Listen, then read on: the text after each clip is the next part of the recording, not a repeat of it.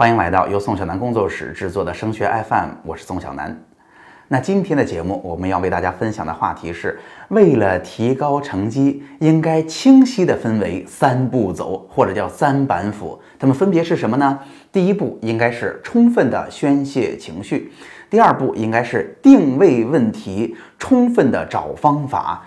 第三步应该是在孩子尝试不同的方法过程当中，在他成功之前，应该给他积极的鼓励和支持，直到他完成这个过程，形成正向的循环和鼓励。我不知道很多家庭在遇到这个问题的时候是怎么处理的，但是如果这三步当中你省略了任何一个步骤，你就会很难成功。我们给大家一个详细的解释。首先，第一步也是被很多家庭最容易忽略的一步，就是要充分的宣泄情绪或者疏解情绪。那我必须得说，孩子们的情绪这件事儿，在大面上绝对没有被得到充分的重视。很多同学和家长哈，在考完试结束之后，如果真考得不好了，或者有一些学科的问题要去解决了，他们通常会直接讨论问题。这也是为什么同学们、家长们在我的群里，通常大家直接就问学习方法，希望把这个方法直接给到孩子，他就管用了。但是大家如果看过我的上一期节目，您就会发现，孩子们呀自己甚至都非常清楚问题在哪儿，但是你越给他谈，你越发现他怎么越不拿他当回事儿，他越不想改善和重视他呢？就是因为他没有考好，他心里很难过，他的难过、郁闷、不解，甚至愤怒，并没有人去理解他。并没有人能够给这个台阶下来，让他也能够充分的得到宣泄。我一直都说，咱们高考复习啊是一个创造性劳动的过程。况且，我们为了解决一些问题，真的是要寻求方法，甚至要在自己身上去做做尝试，试了还不一定成功的。这个事儿其实挺复杂的。面对这么复杂的工作，如果一个人的情绪不好，他是没法解决这种创造性劳动的。我们的活动不是个简单的体力活，不是搬砖。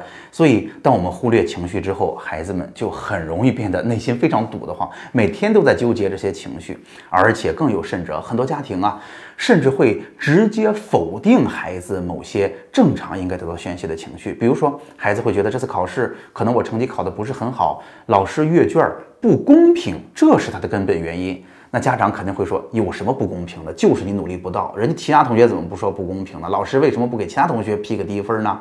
我认为正常的做法不应该是这样的，首先应该让孩子把不公平说清楚。那这里边到底有些什么不公平？我们也不是想去评判孩子，给孩子做个法官，而是能让孩子把他认为的不公说清楚。可能你比如说我扣了二十分，但是这里边我认为有三分真的不应该扣。那我们作为父母，我支持你。哎，咱们这次不跟老师计较了。当然，你如果计较，我就支持你去跟老师说。那下一次咱们努力的把这个事儿弄回来，因为毕竟不公平的分数不一定在高考里会出现嘛。我信任你啊。然而那些。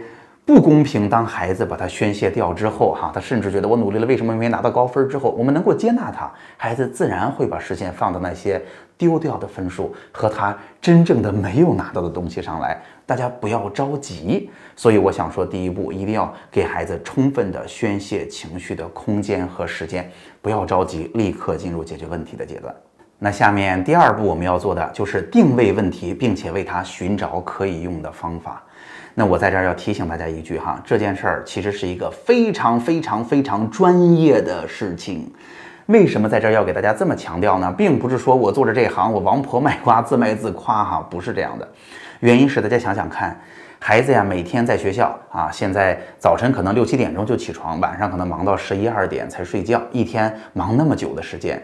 那现在高三的老师也都抓考勤抓得很严格，他们也可拼了。早晨恨不得孩子到学校到班集体的时候，那老师也已经到了。他们晚上看完晚自习回到家也已经好完了。那你想想看，孩子们在他人生最好的年纪哈，身体状况也好，脑子也灵活，老师们又是专业的老师，还经受过师范学校的四年的训练。如果他们在学校里边花了那么长的时间，这个问题还没有解决好，我负责任的告诉大家，家长很难一拍脑门就把这个问题解决了。那如果是这样，高考考个高分是不是也太容易了？所以在这件事上，我提醒大家一定要尊重专业性，一定要让专业的人解决专业的问题，才有可能找到答案。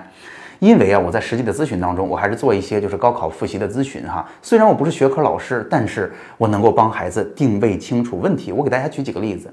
因为如果你的问题没有找对的话，那么你后边的努力基本上就是白费的啊。在这我这个打个比方，就像大夫给你做诊断一样，为什么有些大夫他就是厉害呀？他就是名医啊，就是因为他能帮你诊断正确。你会发现，现在只要这个病是能治的，诊断准确了之后，下面怎么治，它就变成了一个流程。这个医学上是有标准的做法的，你挨个做就是了。然而真正难的是诊断正确啊，问题找对了才能解决。我给大家举俩例子，比如说。经常有同学跟我说，我这段时间特别拼，这特别努力，结果呢，这门学科的分数反而考低了。那下一段时间呢，我把精力可能就放在别的学科上去了，哎，反而这个成绩考得更高一些。那这是怎么回事？难道他们有相关性吗？我以后就要更放松的去学吗？我不知道，在收看的同学和家长们，你们脑子里有没有答案？以及呢，现在正好在期中考试刚刚结束，一轮复习正在如火如荼的进行，复习过的知识越来越多的时候，有些家长和同学就会问：哎，这个学科我在高一高二的时候，或者在高三刚开始考的时候，成绩挺好的，怎么现在突然成绩开始呜呜的往下掉啊？这是什么样的原因啊？那这两个，如果啊，也不止这两个吧，如果孩子没有想明白分数是怎么掉的，那怎么可能觉得这个事儿是可解决的，以及怎么可能找到相应的好的答案呢？所以诊断清楚还真的非常重要。那如果诊断不对，还可能造成非常非常不好的结果。我给大家举一个常见的例子：现在在高三上啊，十一月份左右，大家还没有体会。我打个预防针，到下学期的四月份，几乎有一半的同学会被这个问题击倒。到时候我再做节目说给大家听哈。那就是有的老师啊，其实他们不是恶意，会给同学们说：你之所以考得不够高。这些知识啊，其实你都会，只是在考场上可能遇到了各种各样的原因，你老发挥不出来，你没做对。我告诉大家，这是一个非常非常不好的答案，而且它不是真实的答案。这个答案把问题掩盖了，而且只会让同学们越来越暴躁，越来越对自己没有信心。他们会很郁闷，为什么老是我做不对？啊，所以找不准答案，问题更严重。那在这个基础之上，我就要告诉大家了，在我实际的咨询当中，我会发现，如果孩子。能跟老师们达成一致啊，就是在分析问题出哪的时候，孩子听懂了，就是这样的。那针对这个原因，我们还能有具体的做法的话，孩子们是非常有动力去试一试的。他们也想改善。最怕的是什么？最怕的是孩子不知道这个问题出哪儿了，然后有同学就说：“哎，这个问题啊，刷题多就能提分儿，他就去刷题了。然而刷题多如果提不了分呢，他就很暴躁。”但是事实上，他虽然去做了，别人这么做成功了，但是别人可能踩到的那个实际的原因和我们面对的原因不一定一样，或者他在刷题的过程当中，他的侧重点，他要拿到的结果，哎，他没想明白，导致这个方法就不好用。所以啊，第二步，我非常非常要向大家强调它的重要性和专业性，那就是一定要定位清楚问题，找到对应的针对性的解决方法。那下面第三步来了，我要告诉大家，第三步就是在孩子们尝试新方法的过程当中，父母要做的是积极的给他支持和鼓励，给他肯定和表扬哈，而且尽可能的越具体越好。那在这件事儿上哈，我必须得说，很多家庭我在接触到之后会发现，大家甚至没有互相表扬的习惯，甚至不光是父母不表扬孩子，父母之间也不相互表扬哈。这个家庭就是以批评的氛围为主，主要就是指出对方的问题，这其实没有任何意义哈。那甚至在心理学里边有这么一个说法，就是一个人的优点是被表扬了五千次以上才被肯定下来的。